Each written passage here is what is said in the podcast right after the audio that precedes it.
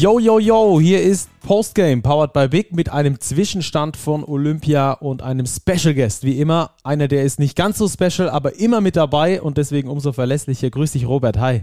Servus, Stacki. Grüß dich. Robert, wie läuft's in München? Wie läuft bei dir Olympia? Ja, läuft schon gut. Also wenn ich mich jetzt, wir, wir nehmen ja am Sonntagabend gerade auf, wenn ich mich an den Vormittag jetzt zurückerinnere, ich habe mir erst das Tennisfinale mit Sascha Zverev angeguckt und dann noch schön rein ins dritte und vierte Viertel bei den Spaniern und den Slowenen. Das ist ganz gute Unterhaltung. Ja, schmeckt schon. Ne? Ich schaue auch so viel ich kann äh, und so viel ich ja auch wach bin. ja, über Uhrzeiten so werden wir noch sprechen müssen. Genau, das ist immer so ein Bezogen bisschen das auf das Credo. Viertelfinale. So sieht's aus. Bei uns steht natürlich wie immer, ihr seid es gewohnt, Basketball im Mittelpunkt, im Fokus und deswegen sprechen wir da natürlich auch drüber, vor allem über die deutsche Nationalmannschaft, die die Vorrunde überstanden hat mit einem Sieg gegen Nigeria und zwei Niederlagen gegen Australien und Italien und jetzt aber trotzdem im äh, Viertelfinale steht, denn es gab drei Vierergruppen für alle, die das nicht ganz so intensiv verfolgt haben. Drei Vierergruppen, die jeweils besten zwei aus jeder Gruppe sind weitergekommen, plus die zwei besten Dritten auch noch. Also acht von zwölf Mannschaften sind weitergekommen, darunter dann auch die deutsche Mannschaft als Tabellendritter in der Gruppe B, wenn ich es richtig in Erinnerung habe. Äh, Robert, wie hast du die Vorrunde insgesamt gesehen von den Deutschen? Ja, es lief eigentlich so ein bisschen wie erwartet. Man hat sich in allen Spielen konkurrenzfähig präsentiert. Also es zeigt schon die Qualität, die in der Mannschaft steckt. Also gegen auch gut besetzte Australier, auch starke Nigerianer, die für mich ein bisschen überraschend tatsächlich alle drei Spiele verloren haben. Ähm, wie auch gegen die Italiener immer auf Augenhöhe gewesen. Gegen die Nigerianer sich dann auch verdient durchgesetzt. Gegen Italien war man ja auch ganz lange im Spiel, hatte das ganz lange ausgeglichen, konnte dann am Schluss den, den Lauf der Italiener nicht mehr ganz unterbrechen. Aber unterm Strich äh, geht man mit der Bilanz von 1 zu 2 ja, ganz passabel aus der Gruppenphase. Äh, man war ja doch relativ deutlich unter den besser, äh, besten Drittplatzierten. Also von daher ähm, auf jeden Fall ein Erfolg. Und wie du vorher im Vorgespräch auch schon gesagt hast, ich glaube, fast schon ein historischer Erfolg bei Olympia, oder? Ja, ich hatte das irgendwo gelesen, dass es das erste Mal im Viertelfinale eine deutsche Basketballnationalmannschaft steht seit 1992. Also ähm, muss man natürlich auch dazu sagen, etwas veränderter Modus seit dieser Europameisterschaft, Europameisterschaft sag ich schon, seit diesen Olympischen Spielen etwas ähm, veränderter Modus und deswegen etwas leichter ins Viertelfinale zu kommen. Davor gab es ja immer mit ähm, Zwischenrunde und solchen Geschichten. Das gibt es jetzt dieses Jahr nicht. Ab jetzt ist äh, Do or Die. Und über diese Viertelfinalspiele möchten wir jetzt natürlich auch gleich sprechen. Trotzdem wollen wir natürlich erstmal noch, ähm, noch so ein bisschen drauf zurückblicken. Was haben wir euch letzte Woche erzählt? Und was ist da tatsächlich da, davon ähm, hängen geblieben? Und da ist bei mir so ein bisschen, Robert, im Kopf hängen geblieben, es kann gegen alle gewonnen und gegen alle verloren werden. Und ich finde, genau das konnten wir beobachten. Gegen die Italiener wäre sogar mehr drin gewesen. Ich sag sogar ein Sieg drin gewesen, hätte man nicht diesen bitteren Lauf da, 12 zu 0 Lauf in den letzten vier Minuten kassiert. Gegen die Australier, die sind sehr gut, klar. Ähm, aber auch da hätte zumindest was gehen können. Gegen die Nigerianer haben sie gewonnen, da haben sie auch ein richtig gutes Spiel abgeliefert. Also ich finde, ähm, es ist genau das aufgegangen, was wir vor dem Turnier prophezeit haben. Ja, sehe ich auch so. Ähm, beeindruckend bei den Deutschen fand ich vor allem auch die Offensivleistung. Also vor allem, dass es offensiv sehr, sehr gut äh, läuft. Vor allem auch aus der Dreierdistanz. Da werden wir später vielleicht auch mit unserem Gast drauf zu sprechen kommen. Deutschland zählt zu den besten Mannschaften, was das Shooting betrifft bislang im Turnier. Das kann jetzt auch in der K.O.-Phase ein entscheidendes Kriterium werden. Klar, Deutschland ist Außenseiter. Es, Deutschland wäre vermutlich gegen alle anderen Viertelfinalisten ebenso Außenseiter. Aber du hast es gesagt, do or die, ein Spiel, keiner weiß, was passiert. So sieht's aus. Slowenien gegen Deutschland heißt es dann im Viertelfinale. Da werden wir gleich nochmal ein äh, bisschen mehr drauf eingehen mit unserem Gast. Ich glaube, wir können es jetzt verraten, oder müssen wir nicht? Ja, noch? wir dürfen es verraten. Wir haben wieder einen ehemaligen Olympioniken an Bord. Genau, den haben wir uns geschnappt. Es ist Demont Green. Und ähm, sollen wir den mal anrufen? Ja. Ich würde mal sagen, sagen, oder? Holen wir uns die Expertise ins, äh, an Bord. Genau, dass wenigstens mal eine Ahnung hat von Basketball. so, gucken wir mal, ob er direkt dran geht.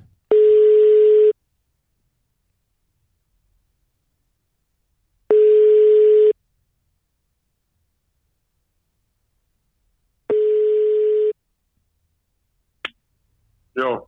Florian von Stackelberg und Robert Heusel vom Big Podcast Postgame. Grüß dich, Demont. Dich, guten Abend. Hallo, hallo. Servus, Desmond. Servus. Wie geht's dir? Alles gut, alles gut. Bin jetzt äh, pünktlich auf die Minute mit dem Abendessen fertig geworden. Perfekt. Perfekt für unseren Podcast. Du liegst nämlich auch direkt auf unserem Mischpult. Also, ich bin ähm, schon live drauf. ja, oder genau, genau, genau. Was? Na gut. naja, gut. Dann, dann sollte ich lieber jetzt nicht äh, aufstoßen. Ne? Ist okay, bei uns geht alles. Wir sind da, wir sind da entspannt. wie geht's dir und wie verbringst du den Sommer? Welchen Sommer? ja, genau. Meinst du wegen dem Wetter oder wegen deinem Arbeitsaufwand? Das ist die Frage, welchen Sommer. Das liegt momentan am Wetter. okay. Das liegt am Wetter. Nee, also im Moment, die, die Kinder hatten ja noch Schule bis Donnerstag und ähm, jetzt versuchen wir erst einmal ein bisschen äh, was zu unternehmen, aber das Wetter macht natürlich das Leben gerade so ein bisschen schwierig, äh, den Sommer, den Sommer zu genießen. Aber man findet trotzdem immer eine Möglichkeit, was zu tun. Wie sieht's basketballerisch aus, Desmond? Du hast eine lange Saison hinter dir, 90 Spiele. Wie heiß ist man da jetzt noch so im Juli, August auf olympischen Basketball? Oh, richtig heiß. Also ich meine, es, es gibt nichts Besseres als immer guten Basketball zu sehen. Und wenn, wenn die Euroleague-Saison vorbei ist und auch unsere Saison vorbei ist, habe ich ein bisschen die Finals mir angeschaut.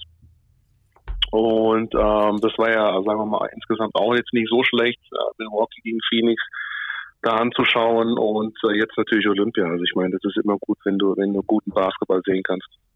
Hast du Präferenzen, NBA oder FIBA-Basketball? Mm, Ganz klar Fieber, also äh, ganz klar. Wobei ich halt Fieber wirklich halt Euroleague da, da äh, präfer präferiere im Vergleich zu NBA, aber ich schaue auch schon gerne NBA. Es ist nicht mehr so wie früher, dass ich nachts extra dafür aufstehe. Ähm, das nicht, aber äh, ich stehe halt dann früh auf, so um 7, 8 Uhr, wenn ich ausgeschlafen habe, schaue nicht auf mein Handy, ähm, gehe dann äh, an den Fernseher und, und schaue das Spiel dann früh an, ohne zu wissen, wer gewonnen hat. Und da hat man dann natürlich auch nochmal eine gute Spannung. Ja, früh aufstehen wird jetzt auch ein Thema beim deutschen Viertelfinale. Die schon, Auslosung die und Tem- Ja, die spielen um, halte ich fest, 3 Uhr nachts. Nein, die haben das 3 Uhr Spiel. Ah, Die okay. haben das 3 Uhr Spiel. Mhm, okay, okay. Nacht Ja, von gut. Montag auf Dienstag. Montag auf Dienstag, also morgen. Montag auf Dienstag. So Ja. sieht's aus. Ah, Naja, okay. übermorgen. Morgen, übermorgen. Mhm. Ja, ja, genau. So halb, halb morgen, halb übermorgen. Kommt immer drauf an, in welcher, in welcher, Zeitricht, in welcher Zeitrechnung wir unterwegs sind. Tokiotische Ja, ja. Zeit oder, oder hiesiger. Ähm, wie, Genau. wie hast du die Mannschaft in den ersten drei Gruppenspielen gesehen gegen Italien, Nigeria und Australien? Also jetzt die deutsche Nationalmannschaft. ja, äh, insgesamt allen drei Spiele, muss man sagen, waren sie auf Augenhöhe. Ähm, okay, das Spiel gegen Nigeria auf Augenhöhe und dann am Ende natürlich gewonnen. Ähm, aber auch gegen Italien haben sie, haben sie mitgespielt, haben die Möglichkeit auch gehabt, meiner Meinung nach das Spiel zu gewinnen. Und genauso auch gegen Australien. Ähm, die Mannschaft ist sehr ausgeglichen äh, von, von Deutschland und, und deswegen haben sie auch die Möglichkeiten, da wirklich gegen, gegen jedes Team meiner Meinung nach da mitzuspielen. Äh, ich habe gestern einfach mal so für mich selbst laut gedacht und, und gesagt es jetzt auch, ich glaube, wenn wir äh, einen anderen oder einen besseren Backup-Guard hätten, noch einen zweiten Guard hinter Maudo, äh, der, der vielleicht ähnlich spielt oder vielleicht ein bisschen anders, aber von der Qualität her ähm, besser ist, ähm, dann glaube ich, könnte man wirklich äh, ähm, noch andere Teams in dem Turnier schlagen, ohne Probleme. Ja, das das, ist mir so ein bisschen aufgefallen. Also das ist, äh, Saibu hat eine, eine gute ähm, äh, Supercup da gespielt und, und hat sich da fürs Team sportlich qualifiziert, gar keine Frage. Aber man sieht jetzt doch, dass er bei der Competition ähm, seine Probleme hat und, und äh, so blöd sich anhört oder so wie es auch ist, äh, diese Probleme dann manchmal auch in Spielsituationen kommen, die dann auch ein bisschen tödlich gewesen sind, mit, mit unnötigen Ballverlusten gegen, gegen Druck, äh, gegen eine gewisse Verteidigung. Und ähm, ja, immer wenn Mauro gefühlt auf der Bank ist, geht's so ein bisschen bergab, äh, ist, ist mein Gefühl gewesen jetzt in den drei Spielen. Mhm. Das bringt uns auch gleich zu unserem nächsten Punkt. Wir wollten ein bisschen über Stärken und Sprechen, äh, Schwächen sprechen der deutschen Mannschaft und da fällt einerseits auf der positiven Seite die Dreierquote ins Auge. Die Deutschen sind neben den Amerikanern die einzige Mannschaft, die über 40 Prozent wirft. Sie sind allerdings auch extrem ballverlustanfällig. Da sind wir jetzt beim Ballhändler-Thema. Fast 17 ja. Ballverluste pro Spiel. Das drittschlechteste Wert des Turniers. Ja. Ist vermutlich der Kaderzusammenstellung oder auch der Verfügbarkeit der Guards zuzuschreiben. Ja, ich meine, das ist klar, du hast halt Maudo, der, der, der viel auf der Eins spielt und seine Aufgaben insgesamt gut macht, offensiv, aber der natürlich auch, ähm, glaube ich, einen, einen Ballverlustschnitt, was hat er denn, glaube ich, drei ungefähr im Schnitt. Äh, ich bin mir jetzt nicht ganz sicher, aber gefühlt, es sind, gefühlt müsste es, glaube ich, an, an die drei vielleicht sein. Und dann hast du halt mit, mit, mit Saibu und auch Bonga, die, der auf der Eins spielt. Ähm, Saibu ist ist es nicht gewohnt, viel auf dieser Position äh, zu spielen in der Vergangenheit. Der, der kann den Ball mal vortragen, aber er ist kein klassischer Einser. Ist mehr so ein bisschen Combo oder vielleicht sogar mehr ein reiner Zweier. Und ähm, ja, Isaac fehlt halt einfach vielleicht auch auf der auf dem Level auch die Erfahrung noch ein bisschen. Ne? Ich meine, der ist schon ein großer Guard, ähm, aber hat natürlich da auch noch in der Erfahrung gerade auf dem Level seine Schwächen. Und die Australier haben es natürlich gezeigt, ja, mit, mit, mit den starken Verteidigern, die die da außen auch haben auf der Position, dass es wirklich schwierig sein kann. Okay, die, die Slowenen haben jetzt nicht diese Art von Verteidigung am Ball, wie die Australier haben. Die verteidigen als Mannschaft äh, ein bisschen cleverer, ein bisschen anders. Ähm, das, das kann vielleicht dann, was, was das Ballhandling angeht, am Ball bisschen einfacher sein, aber natürlich äh, sind die natürlich in, in einer anderen in anderen Aspekten ein bisschen besser in der Verteidigung, die, die Slowenen oder, oder zumindest anders, was für die Deutschen schwer sein könnte. Ja, das äh, Turnover-Thema, ich habe das hier mal statistisch aufgegriffen, übrigens bei Maodolo sogar sechs Turnover im Schnitt. Sechs sind sogar. Ja, genau, 6,0, 18 Turnover in drei Spielen bisher. Ja, ja, okay, genau. Ähm, und äh, mit 17,3 Turnovern bei nur äh, 16 Assists, die gespielt werden, ist da natürlich ein ja. klar, klares Missverhältnis auch zu erkennen, ähm, woran die deutsche Mannschaft auch äh, eindeutig arbeiten muss. Äh, trotzdem, ähm, deswegen vielleicht sogar umso beeindruckender, dass eine Dreierquote von über 40 Prozent zustande kommt mit so wenigen Assists. Also, das ist, glaube ich, auch nicht unbedingt selbstverständlich. Ähm, Hast du, hast du irgendwelche äh, großen Stärken ausgemacht, die du so nicht erwartet hast in der Vorrunde jetzt in diesen drei Spielen? Vielleicht auch irgendwelche Spieler, die dir besonders ins Auge gestochen haben? Ja gut, die Stärken muss man schon ganz klar sagen. Ich meine, ich kenne Maudo äh, jetzt schon länger. Ich weiß, was seine Stärken sind und, und die präsentiert er ja auch hier in dem Turnier. Äh, Obst gehört genauso. Äh, man weiß, was er kann. Ähm, das hat er jetzt auch vor einem letzten Spiel auch gezeigt. Ähm, dass er einfach von außen sehr, sehr gefährlich ist und auch dazu beiträgt, dass die, dass das Team so eine gute Quote hat. Ähm, überrascht, überrascht ist vielleicht das falsche Wort, aber dadurch, dass ich zum Beispiel den Moritz Wagner die letzten Jahre wenig bis gar nicht gesehen habe, außer manchmal so ein paar NBA-Highlights oder so, ähm, von ihm bin ich sehr, sehr angetan. Also der gibt dem Deutschen da von der Bank äh, extrem was. Mir gefällt sein, sein Spiel mit dem Gesicht zum Korb, dass er da auf der Position 5 die er dann auch spielt von außen, wirklich die anderen großen Schwierig Schwierigkeiten bereiten kann mit dem Drive äh, oder auch mit dem Wurf von außen. Also er ist sehr variabel und gibt dem Team da extrem viel äh, mit offensiv. Also der ist für mich auf jeden Fall äh, offensiv. Ähm, ja, ich sage jetzt mal eine Überraschung, obwohl er keine Überraschung ist, es ist eine Stärke, aber ich habe ihn einfach vorher noch nicht so viel spielen sehen und das gefällt mir, was ich, was ich da von ihm sehe. Ja, ich, mir hat vor allem äh, Johannes Thiemann sehr gut gefallen in der Vorrunde in 22 Minuten, 7,3 Rebounds, 8,0 Punkte. Das sind richtig gute statistische Werte. Ähm, ja, ja, vor allem die letzten zwei Spiele hat er halt dann nochmal einen rausgehauen. Im ersten genau. hat er, glaube ich, geschwächt. Und die letzten beiden Spielen hat er halt äh, das, das gemacht, was er kann. Ne? Also er ist, äh, er ist ein Arbeiter, er geht zum Rebound, äh, nimmt einen Wurf, von außen, wenn er frei ist. Also spielt einfach ohne nachzudenken und macht wenig Fehler. Also natürlich äh, gehört auch in die Kategorie. Ist für mich aber keine Überraschung, weil, weil ich weiß, dass er das kann und das hat er auch in Berlin äh, in, in der Liga auch gut gemacht und, und teilweise sogar auch in der Euroleague äh, gegen, gegen gute Mannschaften das gezeigt. Also das, was er jetzt macht, ist für mich nicht wirklich äh, eine, eine Überraschung. Ja, ich finde, es ist schon auffällig, dass die großen Jungs, Thiemann, über Vogtmann brauchen wir sowieso nicht reden, aber auch Wagner, den du eben angesprochen hast. Ich finde, die ergänzen sich sehr, sehr gut. Und was ich bei Mo Wagner immer beeindruckend finde, ist die Energie, die er aufs Feld bringt. Er ist immer positiv, er ist immer emotional dabei, ohne aber zu überdrehen. Und ich glaube, das ist für ihn auch ein, ein wichtiger Faktor im Spiel. um eben diese Energie auch von der Bank zu bringen und die Tiefe im deutschen Kader auf den großen Positionen auch ausnutzen zu können. Absolut, absolut. Ich meine, du hast mit ihm, wie du schon sagst, diese Energie und die Mannschaft spielt generell mit, mit, mit sehr, sehr guter Energie und da gehört er auf jeden Fall dazu, dass er da die Mannschaft von der Bank anpeitscht und dann auch, wenn er auf der Bank sitzt, äh, da die positive Energie ähm, die anderen Jungs auf jeden Fall damit ansteckt. Ja. Jetzt hätte es gegen Slowenien oder gegen Frankreich gehen können. Robert, kannst du vielleicht den Zuhörerinnen und Zuhörern nochmal kurz erklären, warum es nur die zwei hätten sein können? Ja, es ist ja so, dass die drei Gruppensieger gesetzt werden, genauso wie der beste Gruppenzweite. Das waren in dem Fall die Amerikaner, weil die haben ja ihr Spiel gegen die Franzosen verloren. Also Frankreich war Gruppensieger, die USA Zweiter. Und dazu kamen eben noch äh, die Slowenen und die Italiener aus der deutschen Gruppe. Und es ist so, dass man im Viertelfinale nicht auf den eigenen Gruppengegner treffen kann. Dementsprechend fallen für die Deutschen die Australier weg. Genauso kann der gesetzte Zweite, also die USA, nicht gegen einen Drittplatzierten gelost werden. Und Deutschland war ja Dritter, also war auch USA aus der Verlosung raus, sodass es letztlich der Losentscheid war 50-50 zwischen Slowenien und Frankreich für die deutsche Mannschaft. Und es ist eben dann letztlich Slowenien geworden. Desmond, wie siehst du es? Ähm, Frankreich oder Slowenien, wer wäre dir lieber gewesen oder ist es auf dem Niveau fast egal?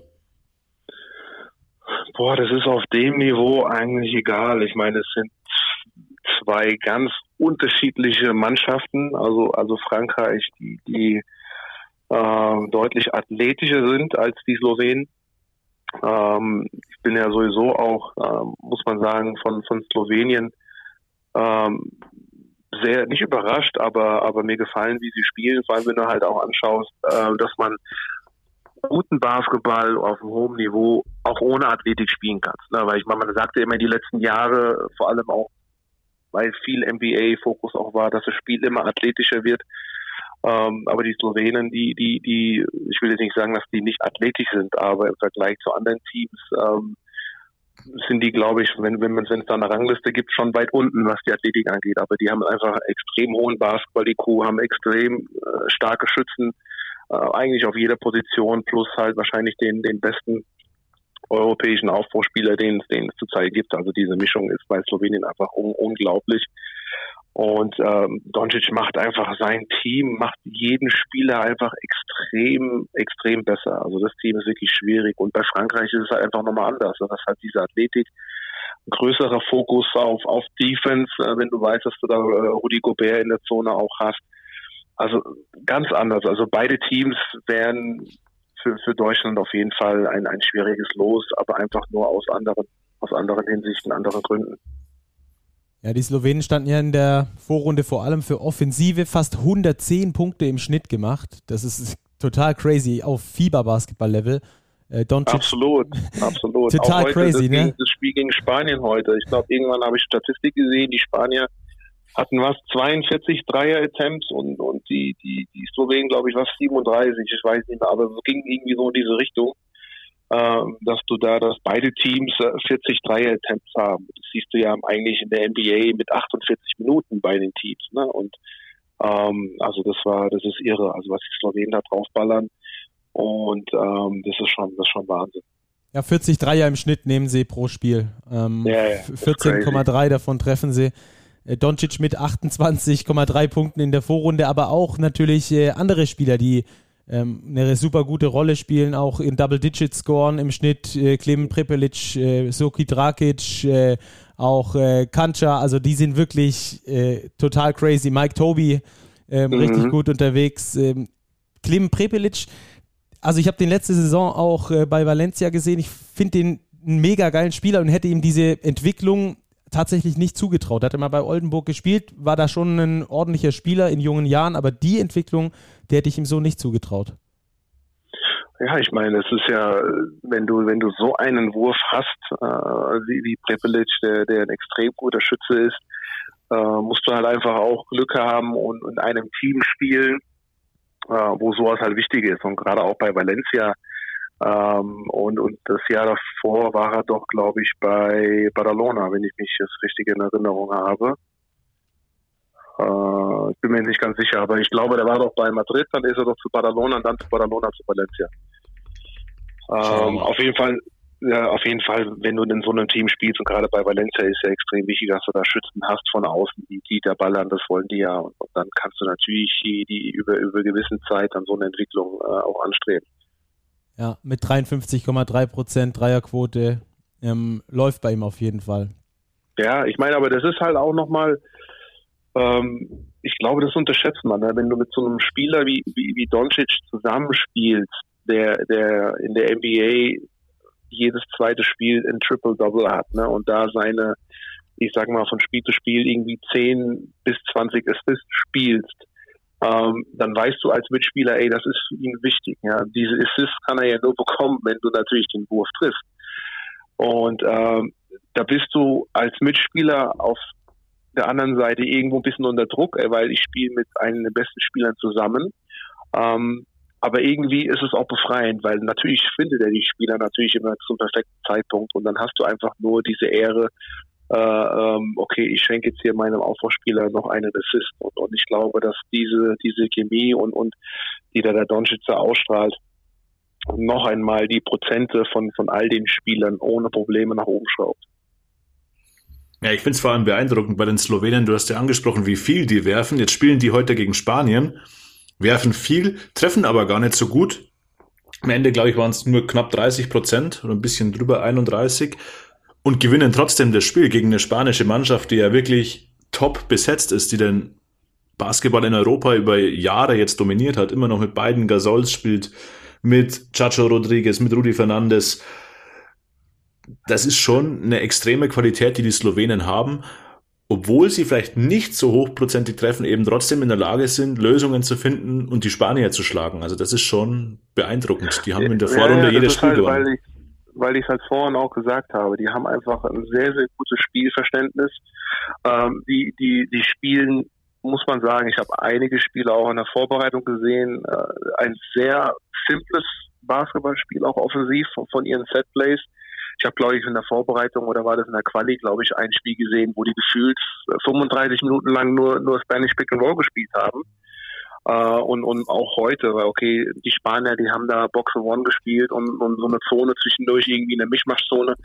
Um, das heißt, die, die Setplays waren da auch recht simpel und versuchen da ähm, nur gewisse Dinge anzuspielen. Viel den Mike Toby, der mit dem Short Roll auf dem High Post der von daher auch werfen kann oder natürlich dann auch, wenn die helfen, äh, die, die Schützen in der Ecke findet. Also wirklich ganz simpel und äh, versuchen sie da die, die Defense, wie sie halt gespielt wird, ähm, einfach nur ähm, zu zerbrechen. Und, und das machen die halt einfach extrem gut und, und bleiben halt auch immer dabei. Also man hat nicht das Gefühl, dass wenn es zwei, dreimal nicht funktioniert, dass dann der Coach irgendwie komplett alles umstellt, sondern hey, okay, es funktioniert gerade nicht, aber vielleicht muss ich den Pass ein bisschen besser spielen, vielleicht musst du ein bisschen früher rollen oder dahin rollen. Also die bleiben trotzdem ihrem Konzept treu und finden dann äh, die, die richtigen Lösungen und bleiben dann wieder dabei, bis die Spanier irgendwie wieder dagegen halten. Und dann finden sie aus demselben System dann doch wieder was ganz anderes. Und das machen die über 40 Minuten, äh, plus dass sie natürlich auch kämpfen und nicht aufgeben und irgendwann fallen diese Würfe. Also du nimmst 40 Dreier, äh, schießt am Anfang schlecht, aber im richtigen Moment, Prepelic hat dann auch mal einen wichtigen aus der Ecke getroffen. Also irgendwann fallen die Dreier dann natürlich auch. Ja, und sind natürlich dann mit zwölf Turnover auch noch ballsicher. Das ist dann auch nicht einfach, äh, du kannst dann auch nicht äh, Doncic so stark unter Druck setzen, dass der dann irgendwie anfängt, die Fehler zu machen, weil der mittlerweile, auch wenn er noch sehr jung ist, mit allen Wassern gewaschen ist. Übrigens Jahrgang 1999, vergisst man, finde ja, ich, immer noch mal bei Luka Doncic. Das ist so crazy. Ähm, siehst du irgendeinen Weg, wo du sagst, ähm, da könnten die Slowenen geknackt werden über, über einen bestimmten Weg, keine Ahnung, Big Man oder, oder dass die Deutschen, ja gut, hochprozentig werfen, das wäre vielleicht ein bisschen zu einfach. Ja gut, das wäre natürlich einfach, aber ich meine, wir haben meiner Meinung nach auch jetzt bei uns in der Gruppe immer den Vorteil auf der großen Position gehabt. Du hast es vorhin gesagt, dass die Großen sich ganz gut ergänzen. Äh, Vogtmann, Bartel, äh, Thiemann und auch Wagner. Also ich finde, dass man auf jeden Fall versuchen sollte, viel über die Großen zu spielen. Ähm, vielleicht auch nach innen zu gehen. Und, und äh, vielleicht kriegt man das auch hin, dass man vielleicht, äh, heute hat Doncic im ersten Viertel ein bisschen V-Probleme gehabt. Ich denke nicht, dass das ein zweites Mal passieren wird, aber vielleicht kann man den Ball nach innen passen und, und direkt ein bisschen Druck auf, auf Tobi ausüben, der eine gute Länge hat, ne, aber jetzt nicht so diese Physis und vielleicht kann da Bartel oder, oder Vogtmann ihn ein, zwei Fouls ziehen, weil der ist schon ein wichtiger Baustein für, für, für das Team äh, der da von außen werfen kann, vor allem aber auch in der High-Post-Position, je nachdem, welche Pick-and-Roll-Defense-Teams auch spielen. Aber wenn er da dieses Short-Roll hat, ist er da so gefährlich und er ist so wichtig für dieses Team, auch was das Rebounden angeht. Also wenn man den vielleicht ein bisschen äh, unter Druck setzen kann und, und vielleicht äh, ein, zwei frühe Fouls provozieren kann, dass der aus dem Spiel ist, dann brauchen die, müssen die Slowenen auch nochmal ganz anders spielen. Okay, die haben dann mit, mit äh, einen, einen großen Spieler, der so vier, fünf spielen kann. Äh, aber trotzdem ist das Spiel dann ein bisschen anders. Und äh, defensiv, klar, ich meine, der, der Ball ist äh, gefühlt 40 Minuten in Doncic seinen Händen. Den wird man nicht alleine stoppen können. Also es gibt äh, verschiedene äh, Pick-and-Roll-Varianten, die man gegen den spielen kann. Und ähm, ja, man muss natürlich ihn versuchen, äh, in, in, in den Griff zu bekommen. Wichtig ist einfach, wenn man die erste Option wegnimmt, Short Roll oder oder oder den Doncic, muss die Rotation einfach extrem schnell sein. Also die haben ja mit Blasic äh, und und Prepelic dann ihre Schützen dann da draußen. Also die die die Rotation, die muss glaube ich extrem gut sein und dann hat man eine Möglichkeit, die die Slowenen zu schlagen. Oder was heißt zu schlagen, aber zumindest äh, das Spiel enger zu gestalten, dass man dass man gegen die spielen kann und dann am Ende muss man natürlich schauen, ja, schlagen ist ein gutes Stichwort. Das haben wir kurz vor unserem Anruf hier auch schon gesprochen. Klar, Deutschland ist Außenseiter. Deutschland wäre vermutlich gegen alle anderen sieben Teams ebenfalls Außenseiter. Aber es ist letztlich nur ein Spiel. Und man ist ein, einen Sieg letztlich von einer, von einer Medaillenchance entfernt. Ähm, wie siehst du den, den psychischen Aspekt? Die Deutschen, glaube ich, wir haben es vorher gesagt, es dürfte die, das erste Viertelfinale bei Olympia seit 1992 sein. Die Slowenen mhm. haben jetzt bestimmt auch Blut geleckt, äh, drei Siege. Ich glaube, mit Doncic immer noch komplett ungeschlagen. Ist es eher der Druck bei den Slowenen und oder können die Deutschen frei aufspielen? Wie siehst du das selber als ehemaliger Spieler? Ja, also wenn, wenn du, wenn du, also die Frage ist für mich einfach. Also die Deutschen können ohne Probleme, ohne Druck aufspielen. Also da, wenn man jetzt ähm, äh, sehe ich, dass die, die Slowenen, sagen wir mal, am Ende des Tages ein bisschen mehr Druck haben. Gerade wenn du, wenn du Doncic äh, als, als Spieler hast, der ja momentan einer der besten Spieler auf der Welt ist, ja, du hast ihn, äh, dann hast du die Statistik mit, mit 16 Spielen in Folge gewonnen mit Doncic im Team. Also ich meine, das ist ja nochmal ein Grund mehr, äh, zu sagen, dass der Druck auf der Seite ist. Dann darf man auch nicht vergessen, dass Slowenien ja auch Europameister äh, äh zuletzt ge gewesen.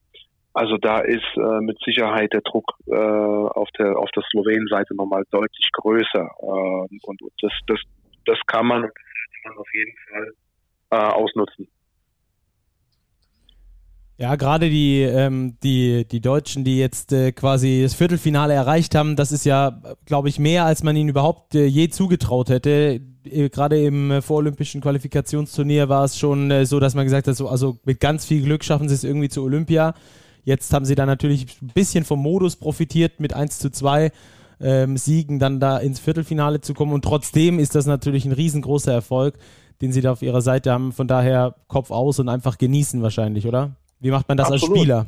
Ja, absolut. Ich meine, äh, als Spieler ist es nochmal anders, wenn du auf dem Spielfeld stehst, du willst gewinnen. Also man, man baut irgendwo selber immer irgendwie so ein bisschen Druck auf. Ähm, aber, aber das ist ja auch normal. Ich meine, du bist, äh, das ist eine Competition, du willst gewinnen.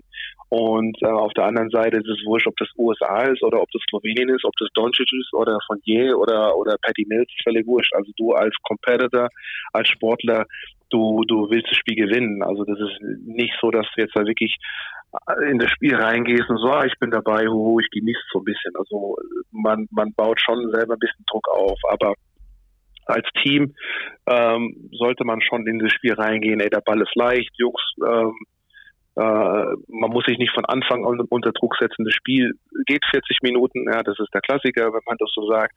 Ähm, wichtig ist halt, dass man die Slowenen am Anfang nicht gleich äh, davonziehen lässt, sondern den Slowenen einfach mitzeigt, pass auf, okay, ihr seid äh, die Favoriten, wir sind die Underdogs, aber ähm, um ins Halbfinale zu kommen, werden wir alles von euch abverlangen.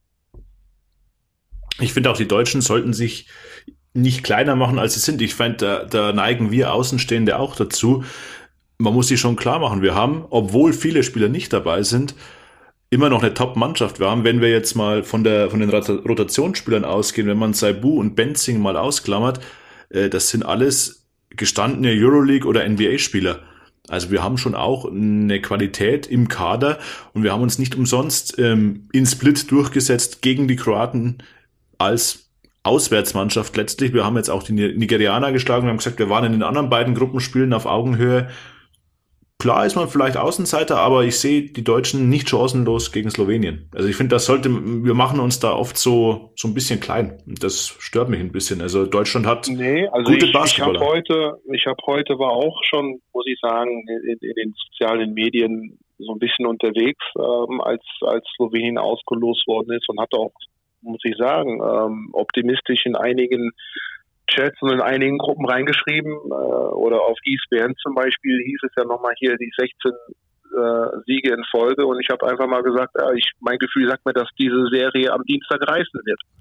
Also das, das war mein erster Gedanke und ähm, da stimme ich dir zu. Also verstecken müssen wir uns nicht. Und wobei du gerade auch Benzing gesagt hast, ähm, der, der hat auch äh, große Erfahrung ne, mit vielen Ländern spielen, auch wenn er jetzt nicht Euroleague gespielt hat die letzten Jahre, aber er spielt zumindest in der ACB, ne, wo man sagen kann, das ist vielleicht die stärkste Liga in Europa. Also äh, die, die, die nationale Liga. Ähm, also da, da gehört auch äh, gutes Basketballverständnis, gute Skills, um, um in der Liga auch äh, mitspielen zu können. Und das macht er schon die letzten Jahre.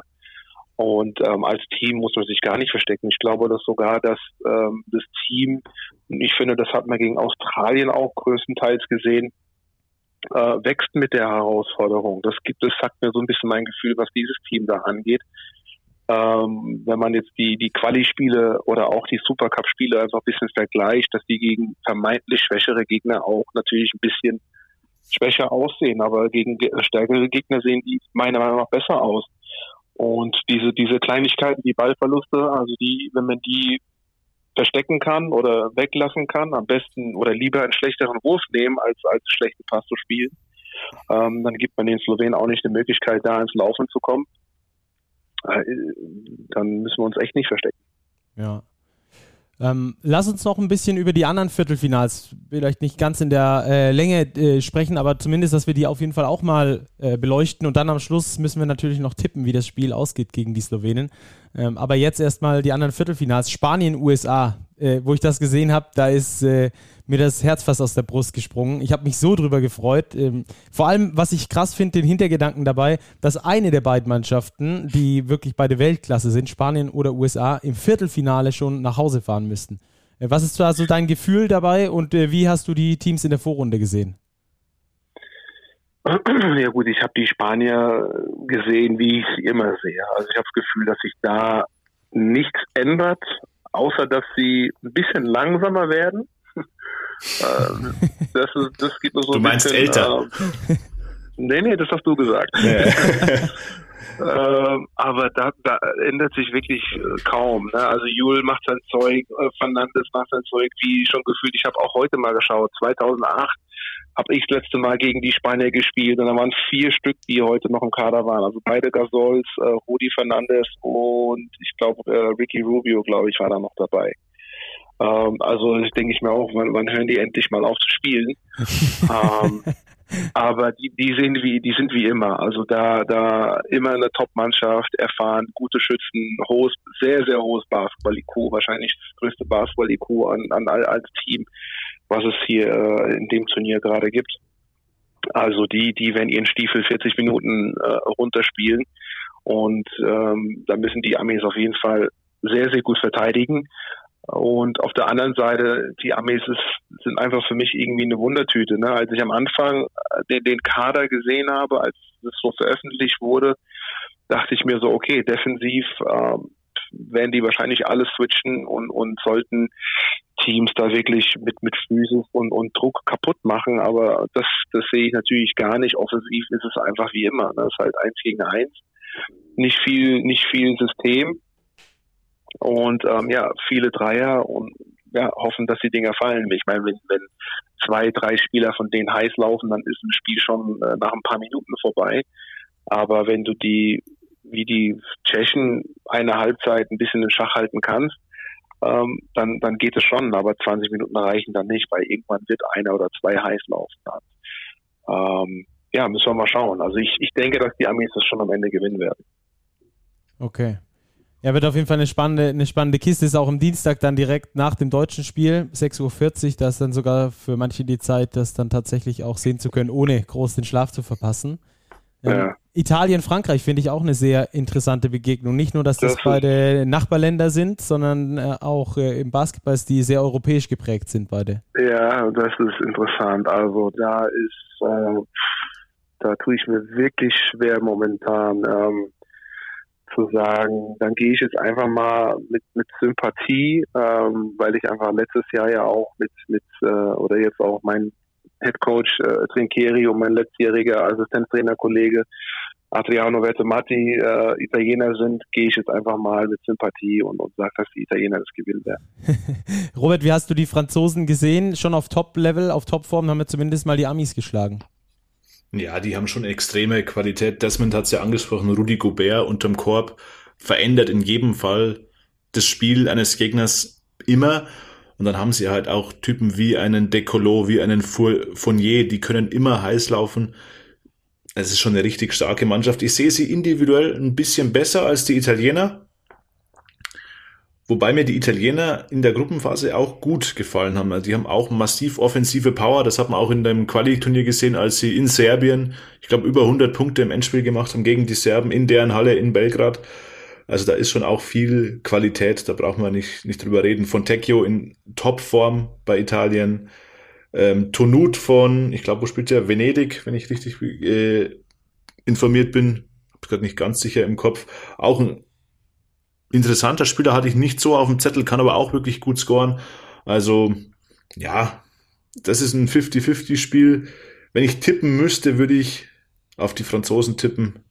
Aber ja, schwer zu sagen. Ich muss auch gerade sagen, wenn ich tippen müsste, würde ich es auch, würde ich auch auf die Franzosen tippen. Sobald Geld ich, im Spiel ist. ich bleibe ich bleib trotzdem bei der Sympathie. Ich glaube einfach, dass für die Italiener, ich meine, der Todot spielt gut, der, der äh, Magnon spielt auch gut, aber ich glaube, dass sie auf der Guard-Position einfach auch noch ein bisschen zu dünn besetzt sind, äh, was die Qualität insgesamt angeht und, und ähm, dass da die Franzosen noch ein bisschen tiefer sind auf, auf der Position.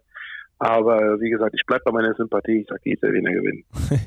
Ähm, bei den ähm, Italienern gerade auch äh, Simone Fontecchio sehr auffällig. Du hast es gerade nochmal angesprochen. Robert kam jetzt auch über die sozialen Medien häufiger die Frage, warum spielt er eigentlich nicht NBA? Das ist jetzt natürlich ähm, schnell und hoch gepusht, aber in, bei Berlin hat er es schon mal angedeutet. Ich finde aber jetzt zeigt er nochmal sein komplettes Potenzial. Also das hat er im letzten Jahr, dass er so krass ist, hätte ich nicht vermutet.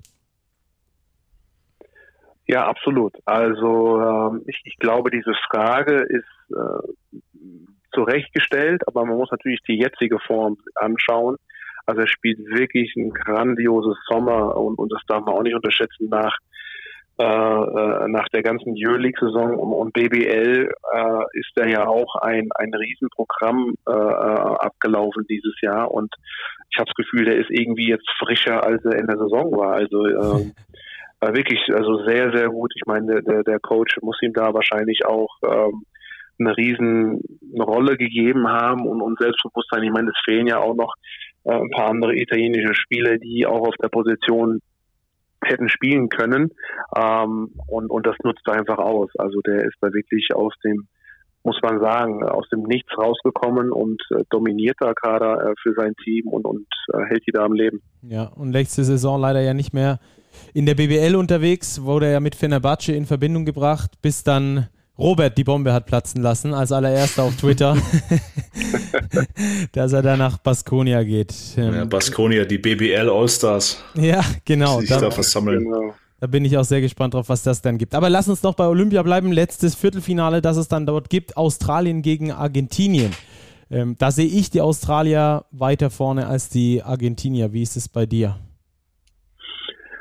Äh, ich bin auch auf den, man sagt immer so schön, diesen Bandwagon ne, von, von Australien. Also ich feiere die schon seit sehr, sehr vielen Jahren. Bin ich ein großer Australien-Fan. Ich glaube, das liegt auch an der Weltmeisterschaft 2010, wo ich selber noch auch gegen die gespielt habe und die haben uns einfach kaputt gemacht. Und nach dem Spiel habe ich gesagt, ey, das ist eine Wahnsinnsmannschaft. Also ich bin schon seit Jahren Australien-Fan und, und, und vor allem auch Paddy Mills. Also ich meine, den, den muss man einfach als, als Basketballspieler lieben. Also was der auf dem Feld da macht und das Team allgemein, auch Joe Ingles. Ähm, eine sehr, sehr gute Mischung aus, aus Offense und, und auch in der Defensive verstecken sie sich da nicht. Die haben da ihre individuelle Stärke mit, mit äh, Ty Bully, äh, äh, Exum am, am Ball und dann auch ihre Herbstzeit-Defense, die da wirklich auch gut ist, vor allem wenn die dann auch raushatchen. Also eine sehr, sehr gute Mischung. Ähm, muss man schauen.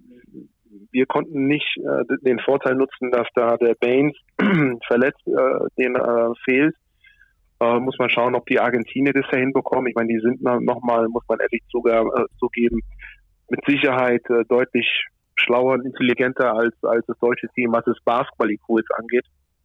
Äh, vielleicht können sie da mehr Vorteile rausziehen mit, mit Skola da unterm Korb auch.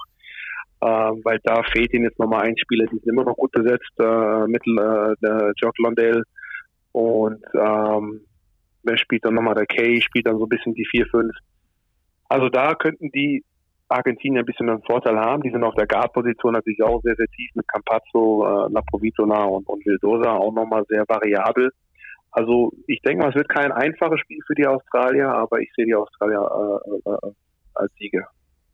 Du, Robert? Ja, da gehe jetzt ich diesmal mit der Sympathie und gehe äh, Richtung Argentinien, weil ich es einfach beeindruckend finde, was Luis Scola bei diesen Olympischen Spielen wieder abliefert. 19 äh, Punkte, 5 Rebounds und diese, diese Ruhe, die er ausstrahlt, das finde ich wirklich beeindruckend. Er zeigt irgendwie, dass man als Spieler auch Ü40, das muss man sich immer wieder vor Augen halten, ähm, wie, man Bas wie, man, wie man Basketball spielt. Und dass ich da eben nicht bis unter die Hallendecke springen muss, sondern dass ich das Spiel einfach spielen kann, weil ich es verstanden habe. Und er weiß genau, wie Basketball funktioniert und ich glaube, der könnte mit 50 da wahrscheinlich auch noch mitspielen, weil er einfach so ein cleverer Typ ist. Und das finde ich wirklich beeindruckend ähm, bei den Argentiniern. Ansonsten individuell wahrscheinlich wieder ein bisschen die Australier im Vorteil.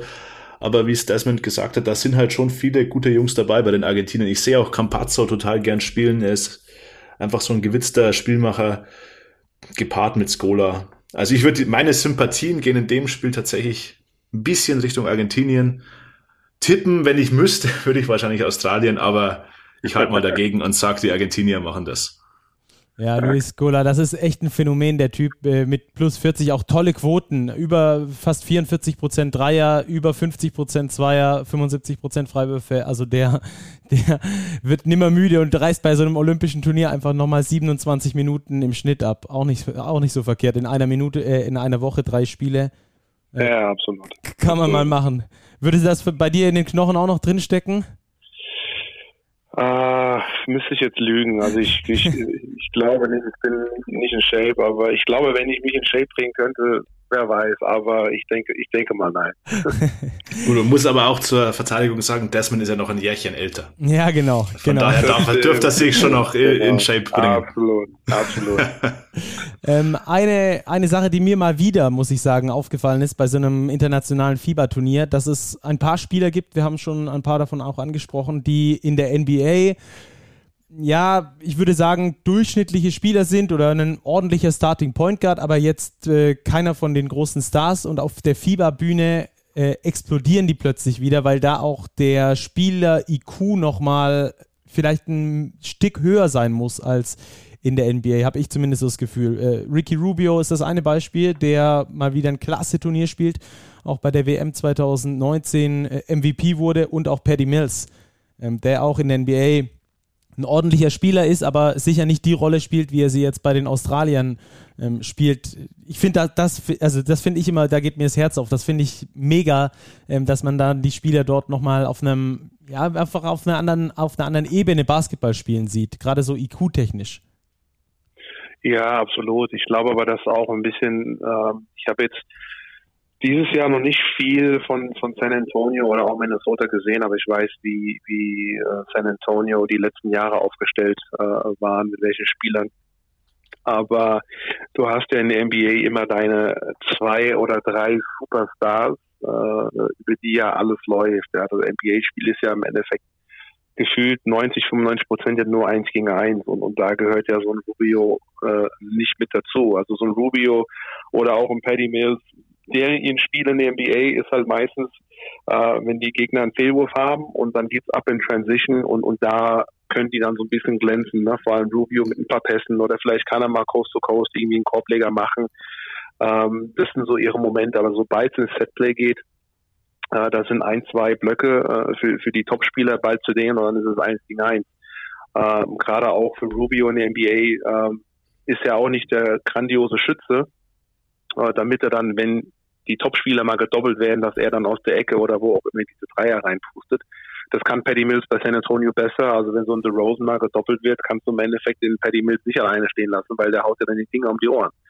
Aber dann, wie du schon sagst, im europäischen Basketball ist es ja nicht nur eins gegen eins, ne, sondern da wird Pick and Roll gespielt und dann gibt's ja diese vier, fünf verschiedenen Pick and Roll Defenses. Und ja, Ricky Rubio hat im Endeffekt äh, das ganze Arsenal in seinem Koffer und, und kann jede Pick and Roll Defense da auseinandernehmen. Ja und auch Paddy Mills auf seine Art und Weise. Und dann können die natürlich bei solchen Turnieren im Vergleich äh, wie in der NBA einfach anders, anders glänzen und, und besser glänzen. Ja. Rubio auch mit klasse Zahlen, 21,3 Punkte, 7,3 Assists, 3,3 Rebounds, das Ganze in 23 Minuten. Kann man mal machen, auf jeden Fall. Der ist da ähm, bisher mir auch mal wieder sehr positiv aufgefallen.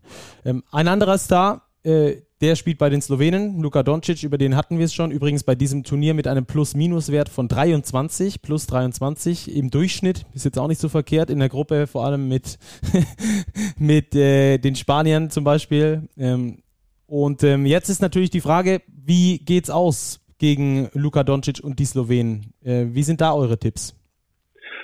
Ich habe vorher gesagt, ich bin optimistisch und ich weiß, dass es sehr, sehr schwer wird, äh, gar keine Frage.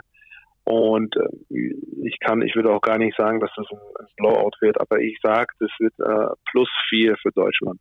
Plus vier für Deutschland. Robert, wie sieht's bei dir aus? Ich schließe mich Desmond an, wir gewinnen in der Overtime.